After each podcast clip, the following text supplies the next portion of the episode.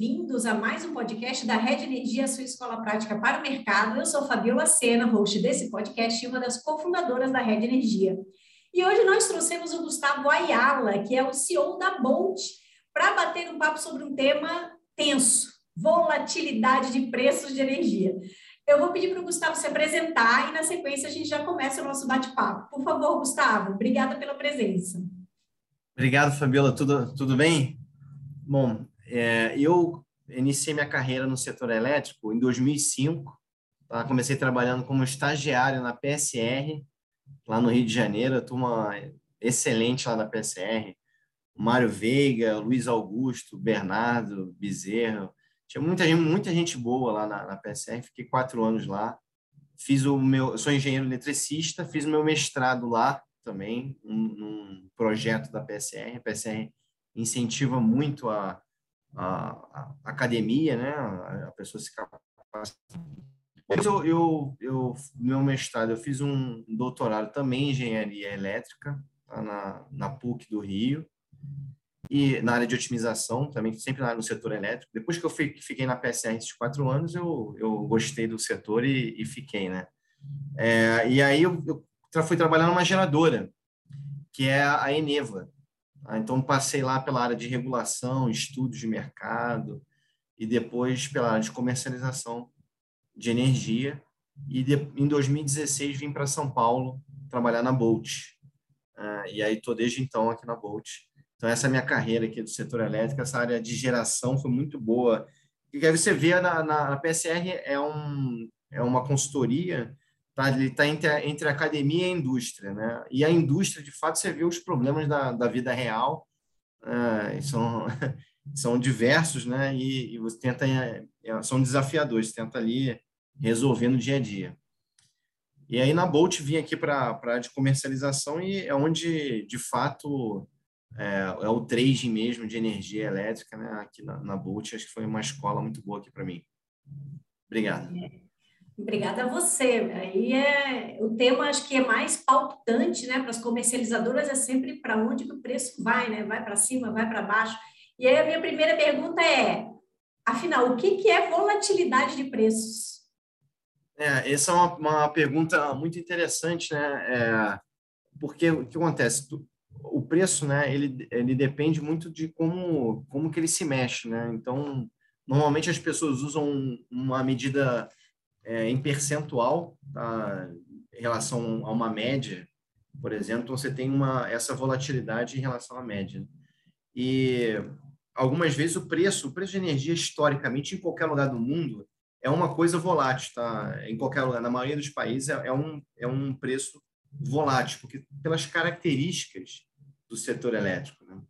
A não ser que seja um setor muito termoelétrico, puramente termoelétrico, você tem uma estabilidade de preços maior. Como o nosso setor depende muito das recursos natural, chuva, e agora ainda mais do, da, do vento, do sol, uh, isso aí faz com que a gente tenha... E a gente tem uma cadeia de, de termoelétrica assim pequena né, em relação ao, ao nosso setor, ela tem crescido uh, com o tempo, mas isso faz com que a gente tenha níveis de preços diferentes, né?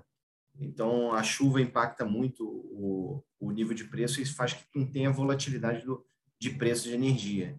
Então, respondendo a, a pergunta, é, basicamente é essa, esse aumento aí ou diminuição de preço. Quanto mais abrupto isso, mais maior a volatilidade. Quanto mais suave isso, menor a volatilidade.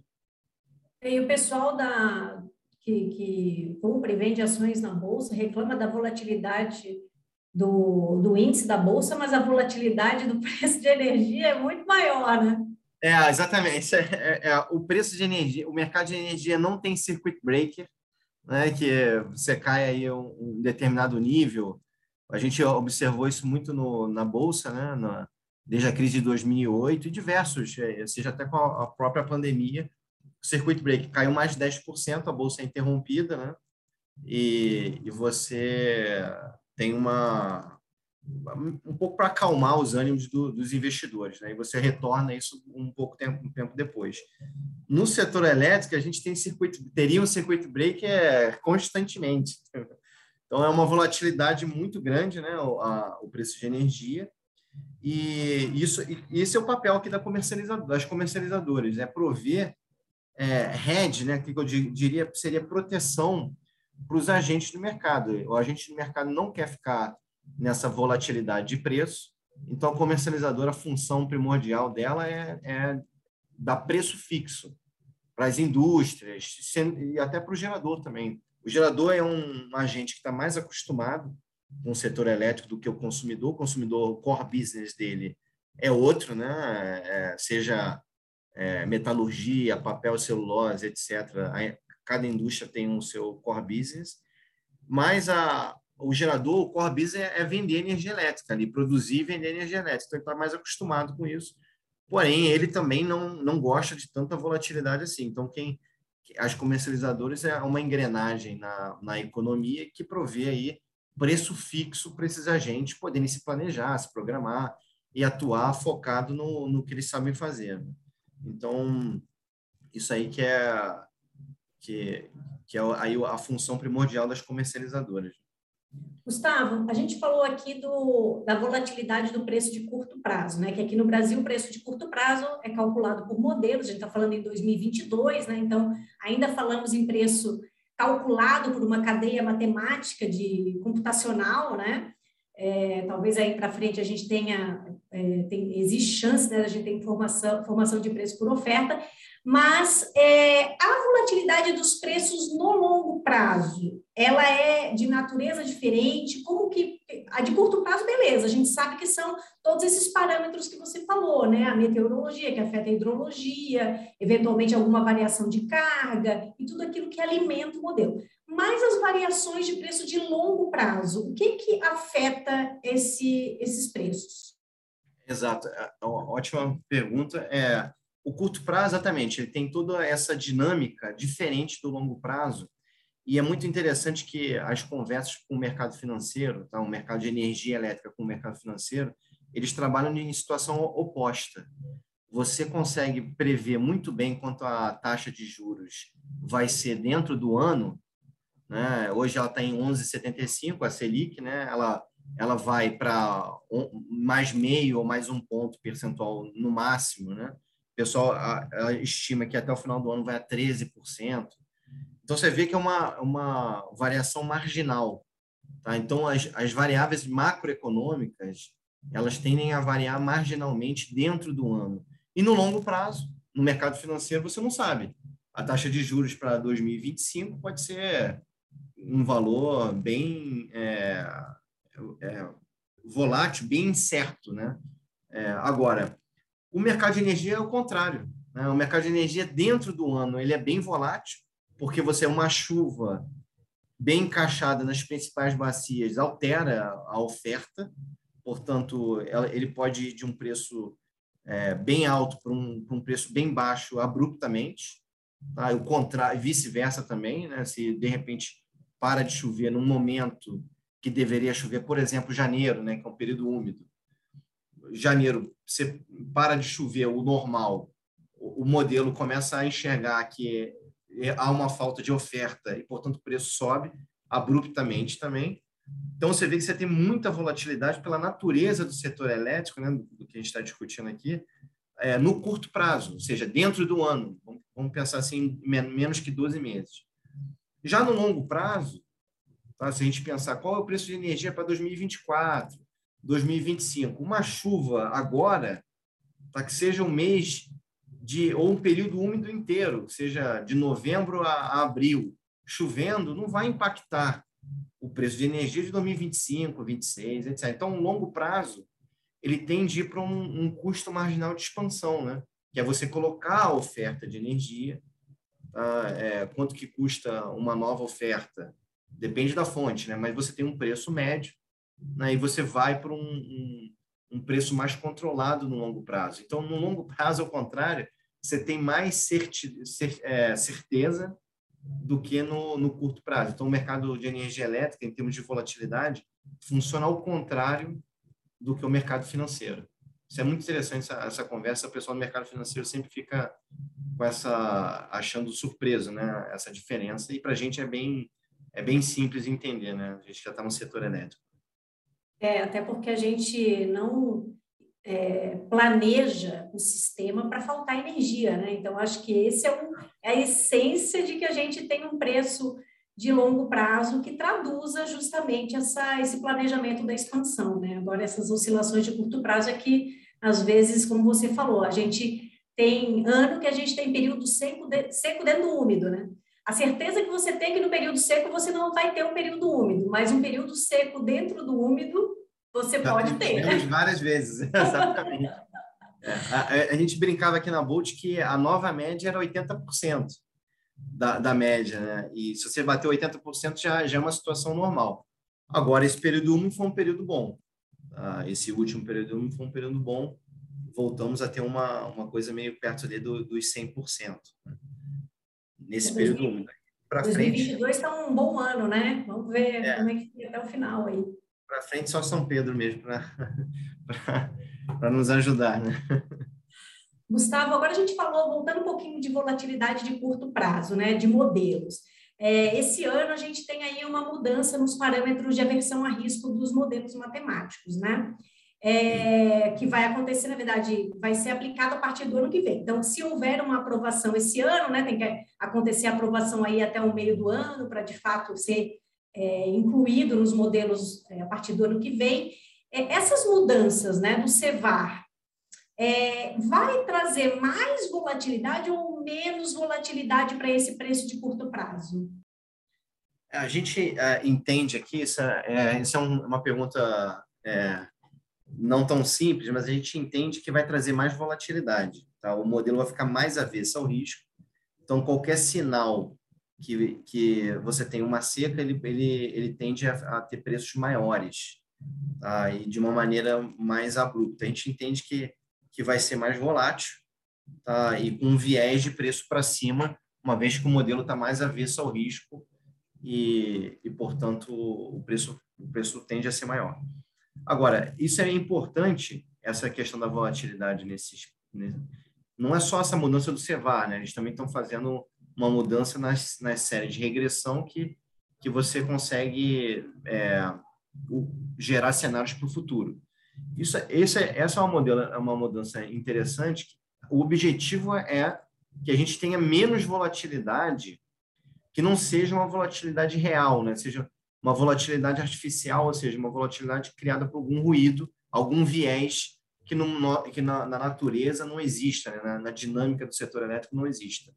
Então, isso é um, por outro lado, esse aperfeiçoamento reduz essa volatilidade aí oriunda de um ruído, né? de, de, que não seja um sinal de fato de alguma dinâmica que esteja acontecendo é, correta no setor. Então, é, essa mudança para a gente a gente vê com, com bons olhos, tá? Uma vez que os nossos clientes aqui, com os, os consumidores, né? Principalmente reclama, reclamaram bastante nesses últimos dois anos por conta de encargo Teve mês até que eles pagaram mais encargo que até o preço de energia. Estava né? mais caro. E isso é muito ruim para o consumidor, porque ele não consegue ter um planejamento. E o que a gente vende do Mercado Livre tudo é que a gente dá um planejamento, um preço fixo. Muito bem, mas isso na questão de energia. No encargo, a gente não consegue controlar.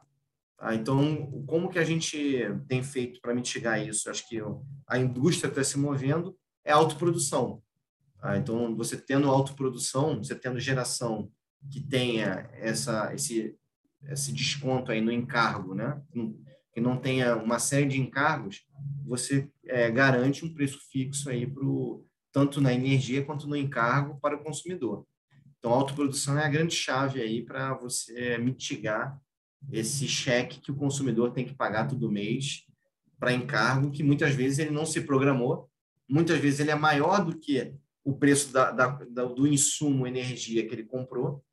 Isso aí, de fato, é, é bem ruim. Então, esse modelo, é, tendo esse aperfeiçoamento para esses novos critérios de risco, vão fazer com que a, o modelo tenha uma saída, né, tenha um preço condizente com a operação, de fato. O que está acontecendo agora, né, é muitas termoelétricas, a bandeira tarifária vermelha e o preço da energia lá no piso. Então, um sinal trocado entre a operação e, o, e, o, e a modelagem mesmo do preço. Né?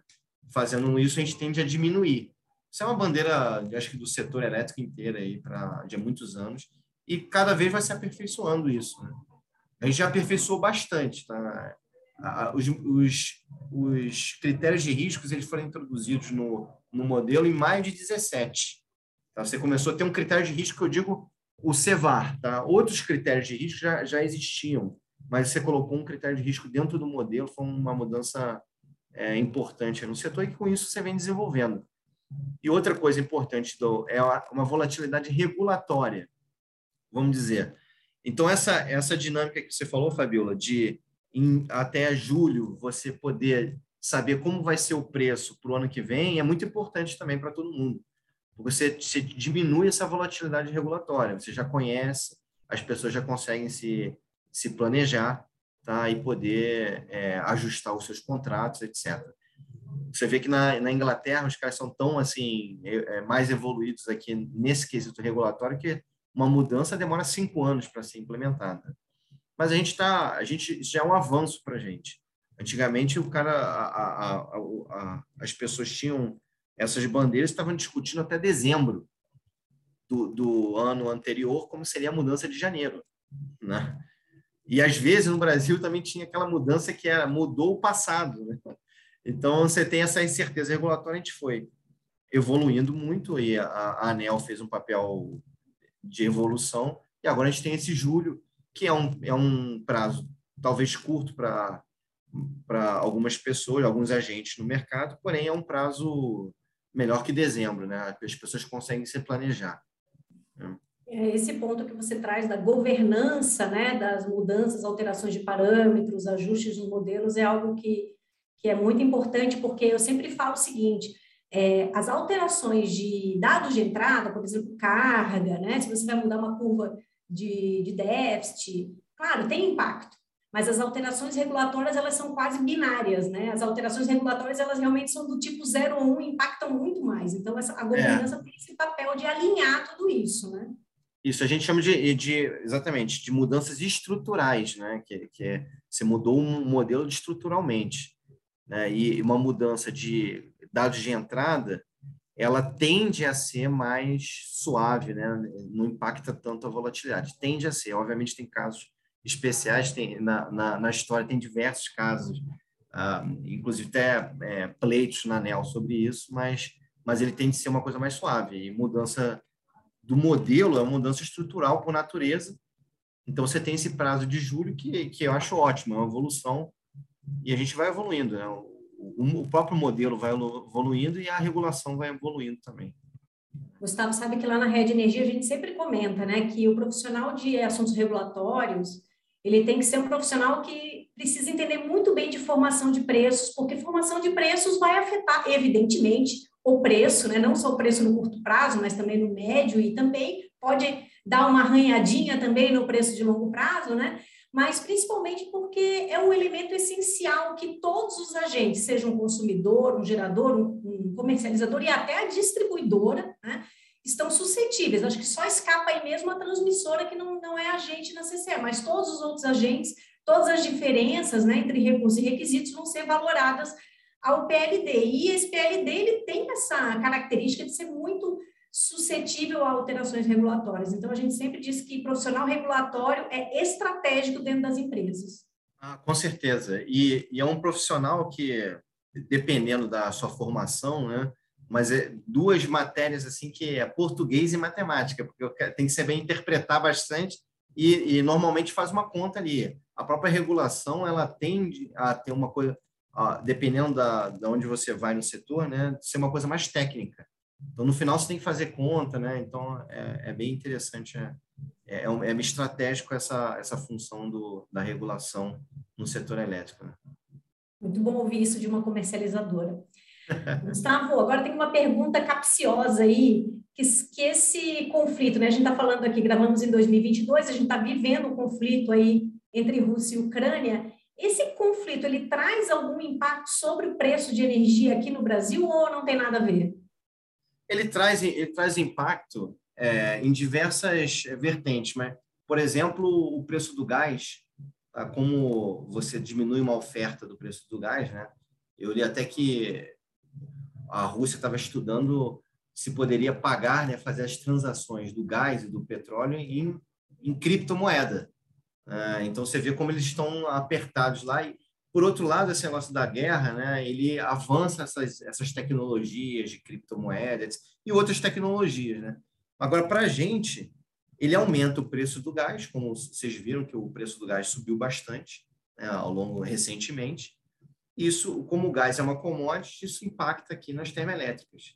Tá? Então, isso impacta aí num preço de longo prazo aqui no, no, no Brasil. É, a nossa sorte aqui, vamos digamos sorte, que São Pedro foi muito bom com a gente ali no, nesse período úmido. Aqui dentro do ano, isso está impactando pouco.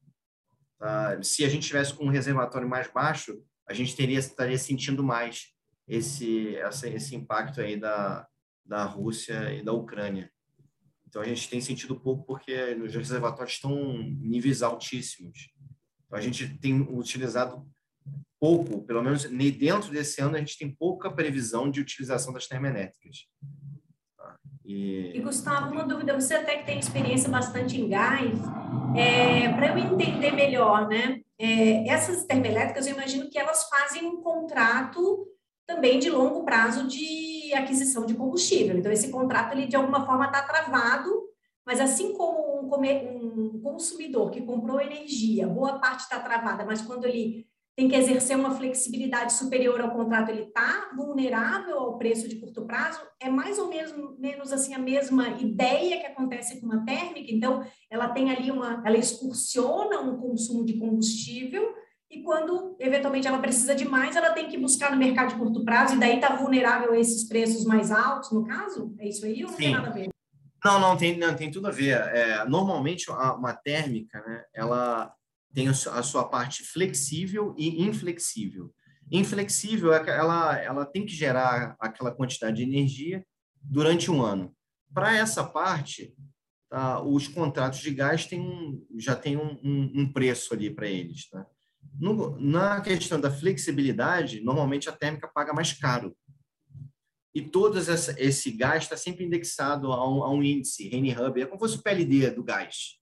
Tá? Tem o Henry Hub, tem o Brent, tem é, o JKM. Então, você tem esses índices tá? que, dependendo da, da localização e do seu fornecedor, o, o americano gosta muito do Henry Hub.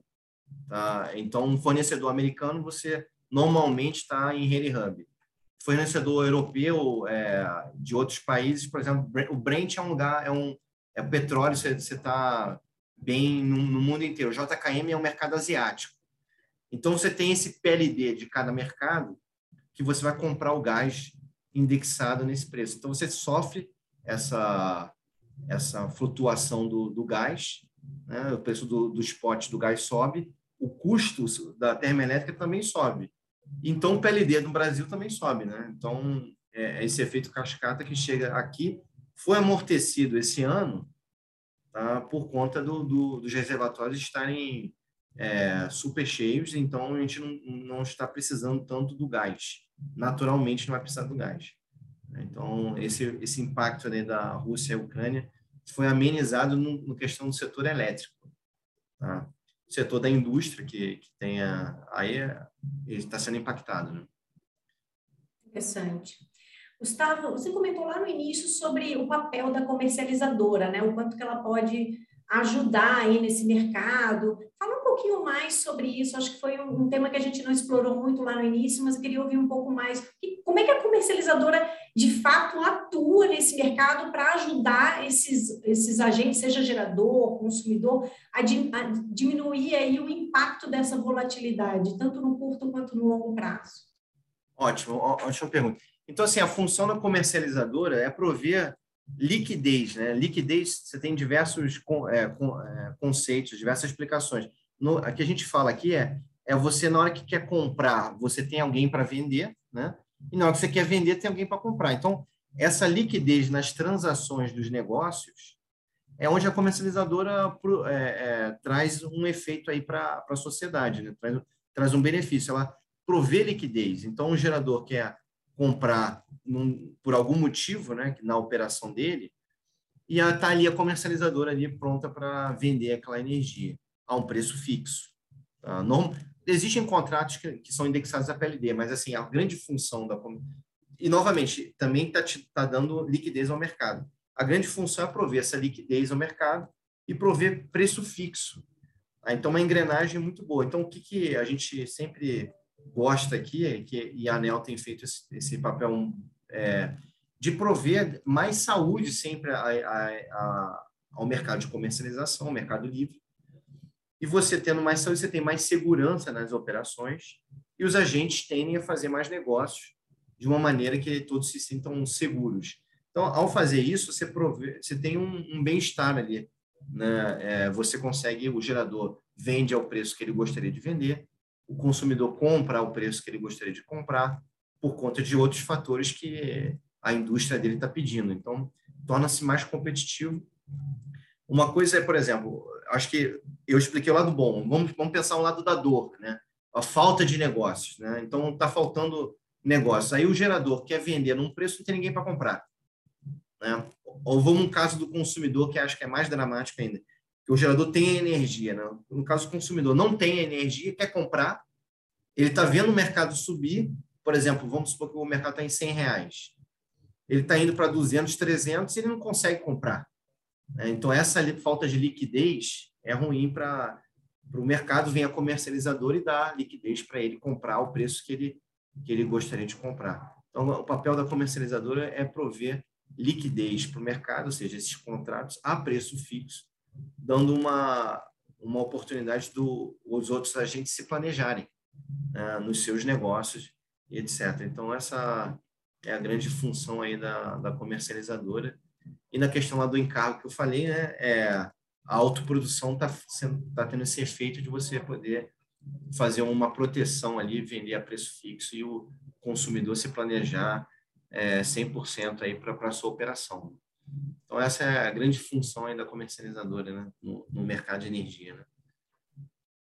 Muito bom, acho que é essa visão das assimetrias, né? Ela poder enxergar essas assimetrias e, e, agir de forma rápida, né? Porque normalmente as comercializadoras elas têm essa característica, diferentemente dos geradores que têm às vezes as governanças, as alçadas um pouco mais complexas na tomada de decisão, né? As, as comercializadoras elas costumam ser justamente desenhadas para tomar decisão rápida, né? Então isso para justamente prover essa liquidez e se apropriar dessas assimetrias e claro no final todo mundo ganha, né? Acho que é esse é o objetivo. Exato, as comercializadoras, você falou, ela já tem uma governança ali própria para isso, que um trader uh, ele consegue fazer operações no mercado dentro de uma governança, então é, é mais fácil, é menos burocrático, é mais célere. Normalmente as empresas vão levar, é, é, normalmente o contrato de energia são alguns milhões né, no mercado livre. É, um mega, o cara já está comprando bastante, alguns milhões no ano. Né? E então esse como é um contrato expressivo, ele normalmente num, numa indústria, né, ele vai para para a diretoria para ser aprovado e a comercializadora não, já tem a governança para que isso seja feito de uma maneira célere. Né? Esse é o, esse é o negócio da comercializadora. Muito bom, Gustavo, o papo está ótimo, mas chegamos ao fim, porque eu tenho aqui um limite que eu não posso estourar muito. Eu queria ouvir suas considerações finais, se quiser ir falar um pouco, não sei se você vai falar daquela novidade do seu podcast, ou não pode falar. Ah, é verdade. É verdade. A Fabiola, acho que é bacana que é, eu, eu, converso bastante aí com a Fabiola. A Fabiola é, é uma pessoa que tem diversas ideias e agora está com essa rede energia de sucesso, né? Você vê que rapidamente ela chegou num, num patamar que todo mundo conhece a rede energia então, eu tinha falado lá atrás para a Fabiola, Fabiola, estou com vontade de fazer um podcast, então a, a Bolt vai lançar um podcast é, e a gente vai trazer o Daniel Zuckerman para fazer a, a mediação, né? E tem diversos convidados. Ah, são 10 CEOs de, de, grandes empresas, muitos são os nossos clientes mesmo, para a gente aprender um pouco do mercado de, de cada cliente, né? Seja um mercado de papel e celulose, é sempre muito interessante você ouvir de um, de um presidente de uma empresa tão importante você ouvir eh, quais foram as lições, etc., tentar trazer isso para o nosso mercado de energia elétrica. Né? Então, a gente vai lançar na quinta-feira, dia 7. Opa, dia 7 de abril? De, de abril. De abril. Agora, amanhã. Agora. Amanhã. Amanhã. Legal. Amanhã. Muito bom. A gente vai acompanhar. Tem nome, o... como é que vai ser o nome do podcast, Gustavo? Boldcast. Podcast. A gente vai acompanhar também, que a gente acompanha todos, a gente adora, a gente é fissurado por, por podcast aqui na Rede Energia e indica para todo mundo os podcasts legais. Na nossa plataforma também tem alguns que a gente acompanha, então vamos colocar a Bolt lá na nossa lista também de indicações. Tá bom, obrigado, Fabiola. Obrigada a você, Gustavo. Obrigada pela participação Volte sempre que você quiser. A Rede Energia está aberta aqui, de portas abertas para você. E quem quiser te encontrar, Gustavo, te encontra no LinkedIn, pode te adicionar. Você prefere que não? Como é que faz? O LinkedIn, é, LinkedIn acho que é uma ferramenta maravilhosa, né? A gente tem fechado até negócio pelo LinkedIn, né? Algumas empresas que a gente não conhecia e, e, e acessam pelo LinkedIn. Eu estou sempre aberto no LinkedIn, a gente fica é um excelente canal. Então tá, a gente te encontra por lá então. Muito obrigada e até a Obrigado, próxima. Obrigado a todos aí também. Obrigado. Tchau, tchau. Até o próximo. Tchau.